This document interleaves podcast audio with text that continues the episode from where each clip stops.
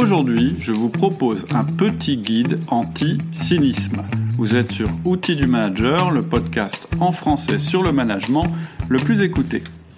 Bonjour Alexia. Bonjour Cédric. Alors aujourd'hui, on continue avec notre guide anti-cynique et anti-naïf du manager hein, qu'on a commencé euh, la dernière fois. Et là, on va rentrer un petit peu dans les principes. Mais avant, j'aurais deux mots à vous dire sur un petit événement. Je sors une version 2 du livre Le Manager Essentiel. Euh, donc je l'ai réécrit, mais il garde toujours la même structure, j'ai reformulé certaines choses. Mais la grande nouveauté, c'est qu'il est maintenant assorti d'une mini-formation par mail qui dure 10 jours et qui est gratuite. C'est-à-dire que si vous téléchargez la nouvelle version du livre, je vous proposerai une formation gratuite en plus. Super et à quoi sert mhm. cette formation alors en fait j'explique ça dans une vidéo que vous pouvez euh, voir sur notre chaîne euh, outils du manager-vidéo sur YouTube. Mais en gros voilà le livre, hein, euh, vous le connaissez peut-être déjà ou pas. Donc dans le livre le principe c'était de montrer à quoi ressemble un management efficace qui s'appuie sur les quatre outils du manager qui sont le 1 à 1, le feedback, le coaching et la délégation, en fait, ça présentait un petit peu la structure. Et donc, en refaisant le livre, je me suis dit, enfin, j'ai un peu touché, je dirais, les limites d'un livre, c'est-à-dire qu'un livre, c'est toujours euh, stimulant intellectuellement, ça peut, être, ça peut même être une révélation hein, pour certains, euh, mais ça garantit pas, je dirais, la mise en action. Donc je me suis dit que plutôt que d'essayer de faire de la mise en action dans le livre, j'allais le faire à travers une formation. Et donc la formation, elle, elle a pour objectif en fait de vous donner le contexte des outils et puis de vous donner un grand pourquoi, un grand alignement entre euh, la raison pour laquelle vous faites du management et puis les outils qui sont décrits dans le livre. Donc ça veut dire concrètement, vous téléchargez le livre, vous avez à peu près trois jours pour le livre, qui devrait suffire, hein, c'est pas un très très long livre, c'est 30 minutes de lecture à peu près, et donc au bout de trois jours, vous recevez le premier mail, et ensuite, vous recevez un mail par jour et à chaque fois, il y a un petit, une réflexion à faire et puis un exercice à faire qui dure entre 10 et 20 minutes. À la suite des 10 jours de formation, normalement, vous devez être tout à fait capable de passer à l'action ou de passer à l'action avec mon aide en prenant par exemple la formation Le Manager Essentiel qui elle n'est pas gratuite. Voilà, vous savez tout sur le livre, la formation. Donc même si vous avez déjà lu le livre, vous pouvez tout à fait vous réinscrire à nouveau en utilisant le formulaire du livre et vous allez recevoir la nouvelle version. Super. Hein et puis, euh, deuxième chose, je voulais vous dire aussi qu'en juillet et en août, il va y avoir de nouvelles choses qu'on va développer, mais pas forcément au niveau des podcasts. Hein. on sait que le rythme des podcasts, il est parfois un petit peu altéré avec les vacances, mais plus que jamais, je vous conseille de vous inscrire sur la liste des emails privés. Euh, donc ça, ça se fait sur le site. Hein. euh, vous allez sur outildumanager.com, vous cliquez sur email privé et vous vous inscrivez ou bien vous téléchargez le livre, ça vous permet aussi de recevoir par la suite les mails privés, première chose. Et deuxième chose que je vous conseille de faire, c'est de vous abonner à la chaîne YouTube qui s'appelle Outils du manager-vidéo, parce qu'avec Hugo, on va essayer de vous faire euh, une, vidéo plus longue que d'habitude et d'un style assez différent. Donc euh, si vous êtes abonné, vous aurez connaissance automatiquement de la sortie de cette vidéo.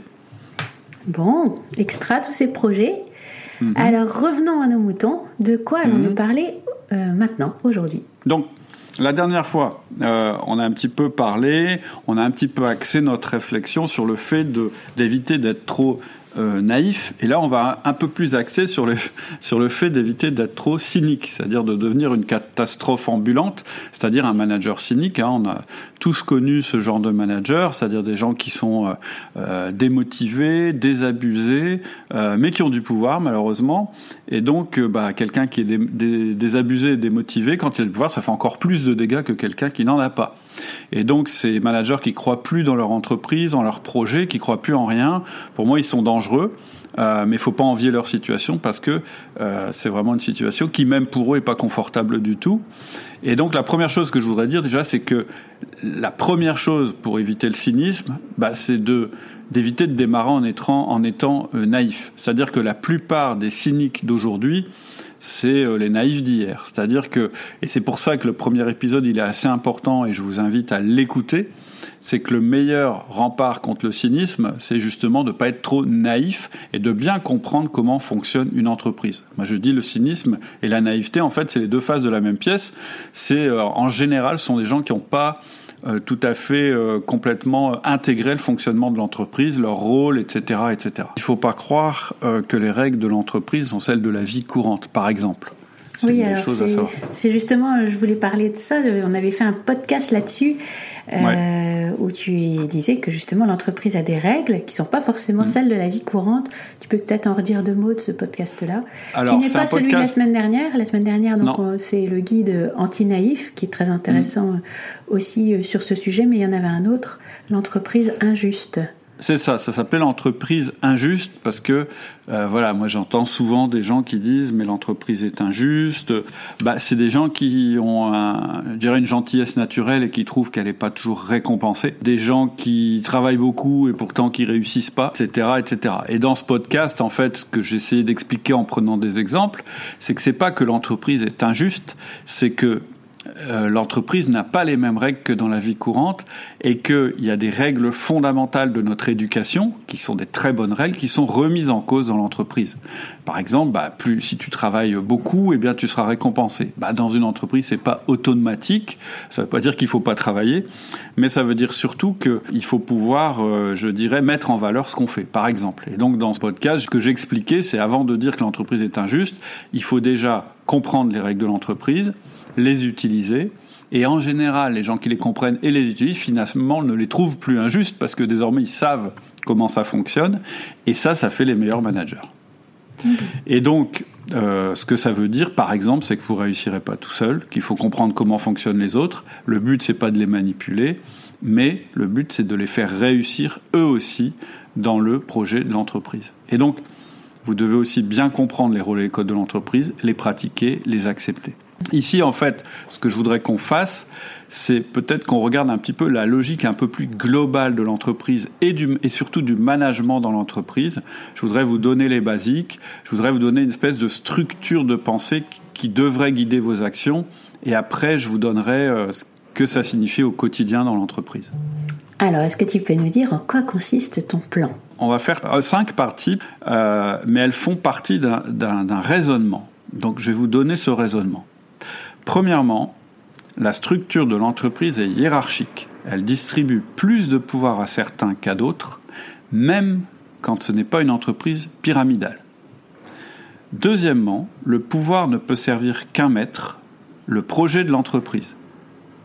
Troisièmement, nos collaborateurs doivent se dépasser en permanence car nous sommes sur un marché compétitif. Quatrièmement, diriger, ce n'est pas écraser, et enfin, vous avez besoin d'outils et d'un grand pourquoi. Donc, le raisonnement, je répète, c'est la structure de l'entreprise est hiérarchique.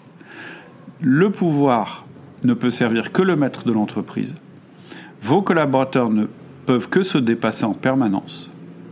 Et diriger, ce n'est pas écraser. Et à chaque fois, je vous donnerai ce que ça veut dire concrètement pour vous en tant que manager. OK? D'accord. Donc, Et je vous donnerai des exemples concrets à chaque fois. Pour illustrer, ok. Alors du coup, ton premier point, c'est la structure de l'entreprise est hiérarchique et elle distribue le pouvoir. La théorie, c'est quoi? Bah, c'est ça. C'est-à-dire qu'on peut trouver que c'est triste, mais c'est la réalité. Le schéma hiérarchique, qui est donc un peu élitiste, hein, c'est-à-dire que un, schéma hiérarchique, ça veut dire qu'il répartit le pouvoir de manière euh, non uniforme. C'est un schéma d'organisation spécifique aux humains et aux animaux sociaux. Nous-mêmes, d'ailleurs, je ne sais pas si tu as remarqué, on accepte que quelqu'un ait plus de pouvoir à condition qu'il soit meilleur. En général, on accepte le pouvoir d'un autre si on a la preuve que ce, pouvoir est utile et surtout que cette personne est meilleure que nous dans un domaine, quels que soient nos critères. Et ça, ça épargne pas les entreprises agiles ou libérées, on en a parlé dans le dernier podcast, parce que quand on retire le pouvoir hiérarchique, ou plutôt le pouvoir de la pyramide, en réalité, il y a une autre hiérarchie qui se met en place, il y a une forme de pression sociale qui se met en place, qui se recompose, et en fait, le pouvoir, à nouveau, il est réparti de manière non uniforme. Et donc, ce que je voudrais dire par rapport au pouvoir hiérarchique, c'est que c'est pas forcément un mal, à condition que ce pouvoir il soit bien orienté par les managers qui peuvent l'utiliser. Tu peux illustrer euh, donc ce point théorique? Hum, Alors, notre état normal, c'est la peur, le stress, la menace en tant qu'être humain. On ne peut pas l'éliminer, on est câblé pour ça. Hein. En général, en séminaire, je prends des exemples pour démontrer cette chose-là. Mais en revanche, comme on est un animal social, on crée des structures humaines qui nous protègent. Et comment est-ce que ces structures nous protègent? Elles nous protègent en créant des règles de fonctionnement dont on sait que si elles sont violées, eh bien la personne qui, qui viole ces règles aura des problèmes. Donc, en fait, en tant qu'être humain, on met en place un environnement qui permet de doser le stress auquel nous sommes exposés.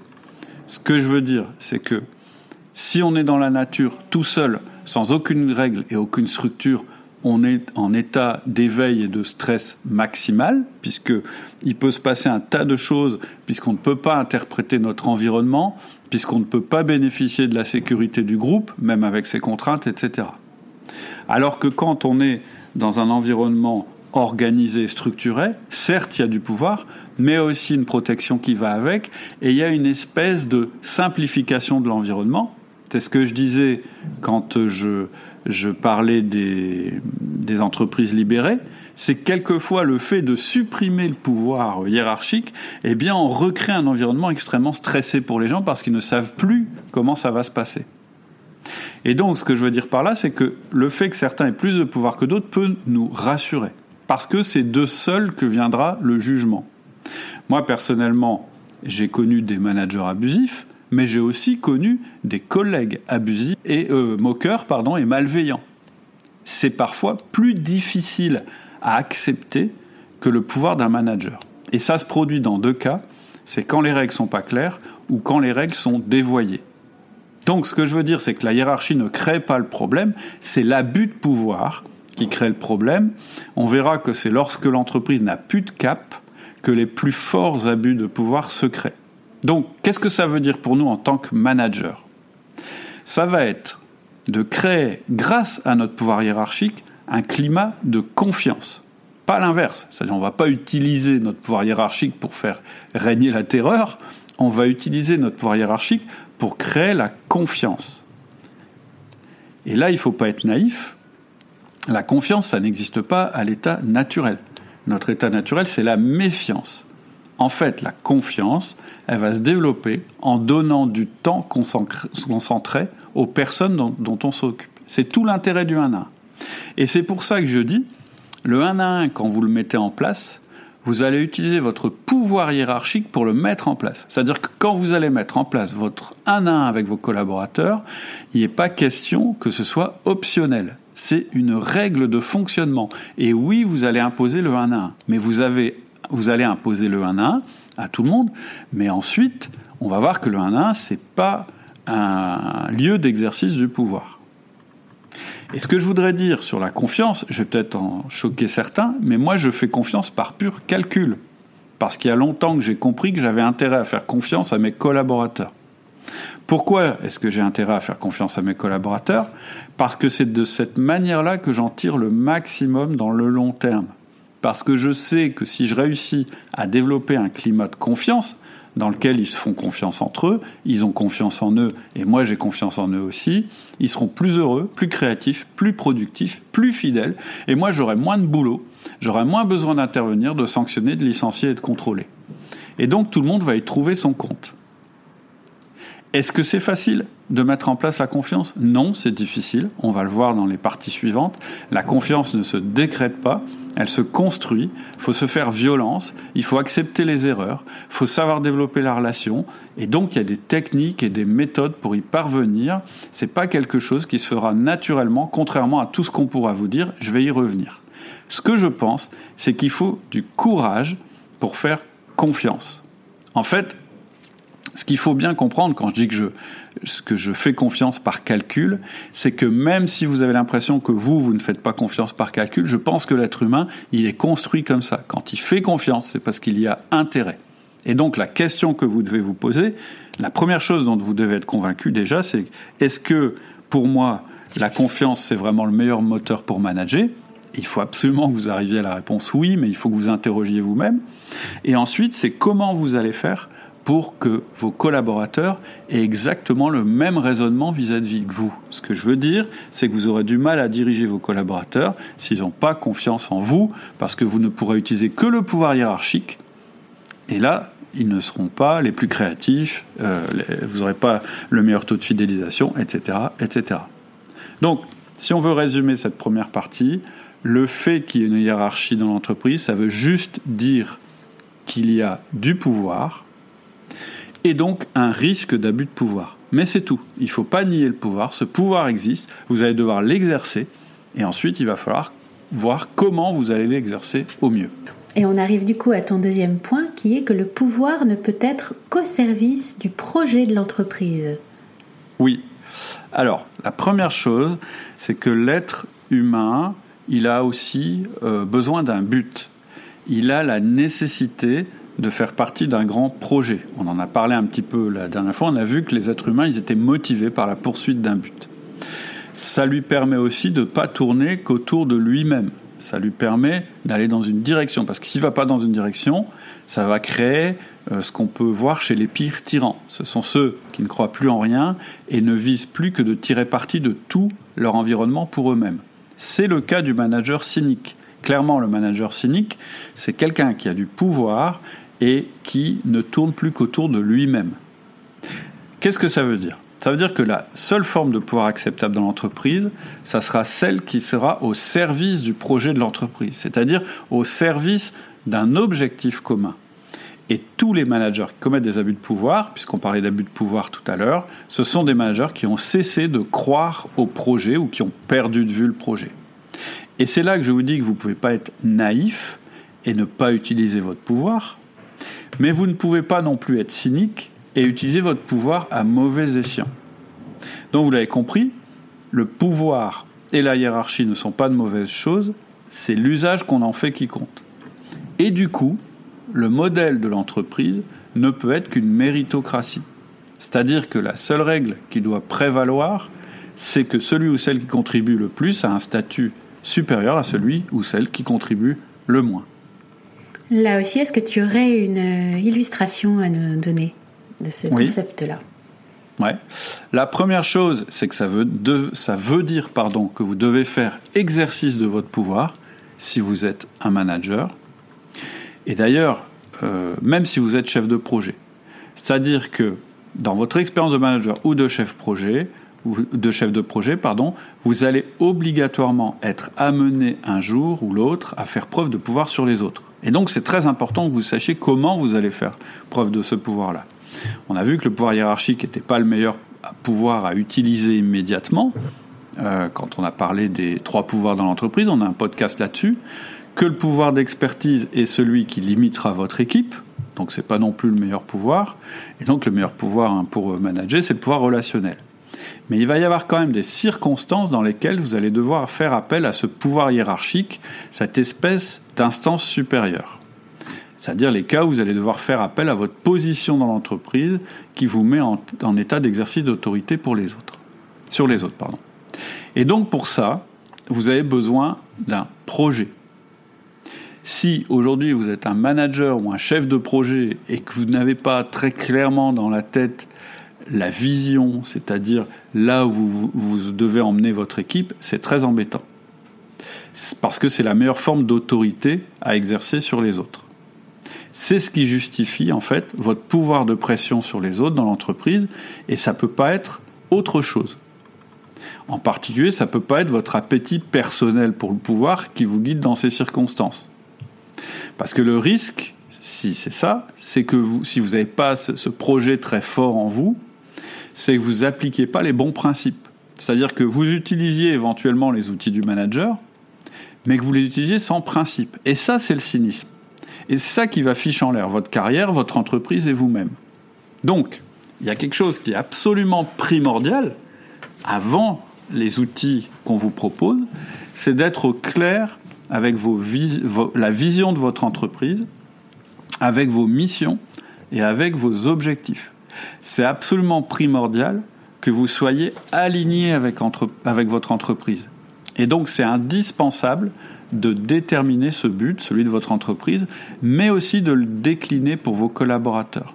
Parce que c'est ça qui va vous donner un sens et donc de la motivation.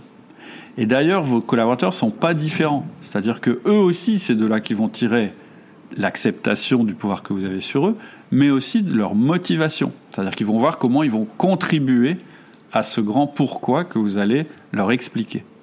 Et si vous décrivez pas le but, ou si vous-même vous comprenez pas le but de l'entreprise, vous allez devenir votre seul but. C'est-à-dire qu'en fait, vous allez vous mettre à manager en fonction de vous-même, en fonction de vos principes dans l'entreprise ou en dehors de l'entreprise, mais pas en fonction du projet de l'entreprise. Et c'est là que vous allez dévoyer ce que l'entreprise vous a donné, ce pouvoir.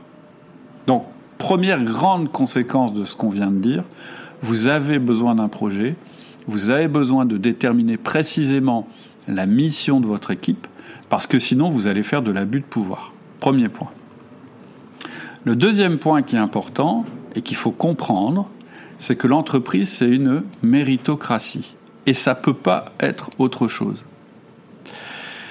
Si, c'est-à-dire que, qu'est-ce que c'est une méritocratie? Ça veut dire que la structure de l'entreprise doit avantager les parties qui contribuent le plus à sa réussite. Croire qu'il puisse y avoir une forme d'égalité absolue dans une entreprise, dans, un, dans une équipe, etc., c'est absurde, puisque toutes les personnes à l'intérieur de ce groupe ou de cette entreprise, déjà, sont des individus différents. Et donc, à partir du moment où tous les individus sont différents, déjà, je ne vois pas comment on pourrait euh, croire qu'ils puissent être tous égaux. Mais ce dont euh, ce, à quoi il faut veiller, c'est qu'ils soient tous dans les mêmes conditions, c'est-à-dire qu'ils aient tous leur chance de contribuer au projet. Et donc, ce à quoi vous devez être attentif, c'est pas à ce que tout le monde gagne la même chose et dans les mêmes conditions.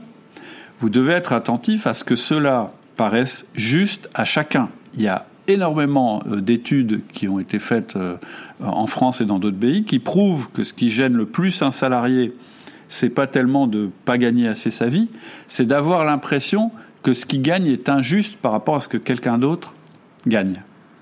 Et donc, la seule manière pour que ça paraisse juste à chacun, c'est d'aligner les conditions, les salaires, etc., sur la contribution de chacun. Voilà pour, le deuxième grand point. Et pourquoi l'entreprise ne peut pas être autre chose qu'une méritocratie? Mais écoute, je te remercie Cédric. Euh, je vois qu'on est à 24 minutes d'épisode bientôt. Euh, mhm. Je propose qu'on fasse une pause pour aujourd'hui et qu'on reprenne la suite euh, la fois prochaine. Eh ben, la prochaine fois, on continue. On verra pourquoi nos, nos collaborateurs doivent se dépasser. Au-delà simplement du principe de l'entreprise, on verra que tout simplement, ils doivent se dépasser parce qu'on est sur un marché compétitif. On verra ensuite que diriger, ça n'est pas écraser. Et ensuite, on verra que vous avez besoin d'outils, mais aussi d'un grand pourquoi, c'est-à-dire qu'on va reboucler avec ce que je viens de dire, mais cette fois en prenant les outils un à un concrètement et voir comment ils s'organisent à l'intérieur du projet de l'entreprise. Ok. Et donc, en attendant, ce que vous pouvez faire, en attendant de nous retrouver la prochaine fois, je vous mets le, lien du livre en commentaire et vous pourrez le, télécharger. Euh, c'est tout à fait gratuit, évidemment. C'est la version 2 du livre Le Manager Essentiel. Qui permet d'accéder à la formation gratuite par mail. Merci Cédric. Aussi. à bientôt. À bientôt. Bonne semaine. au revoir.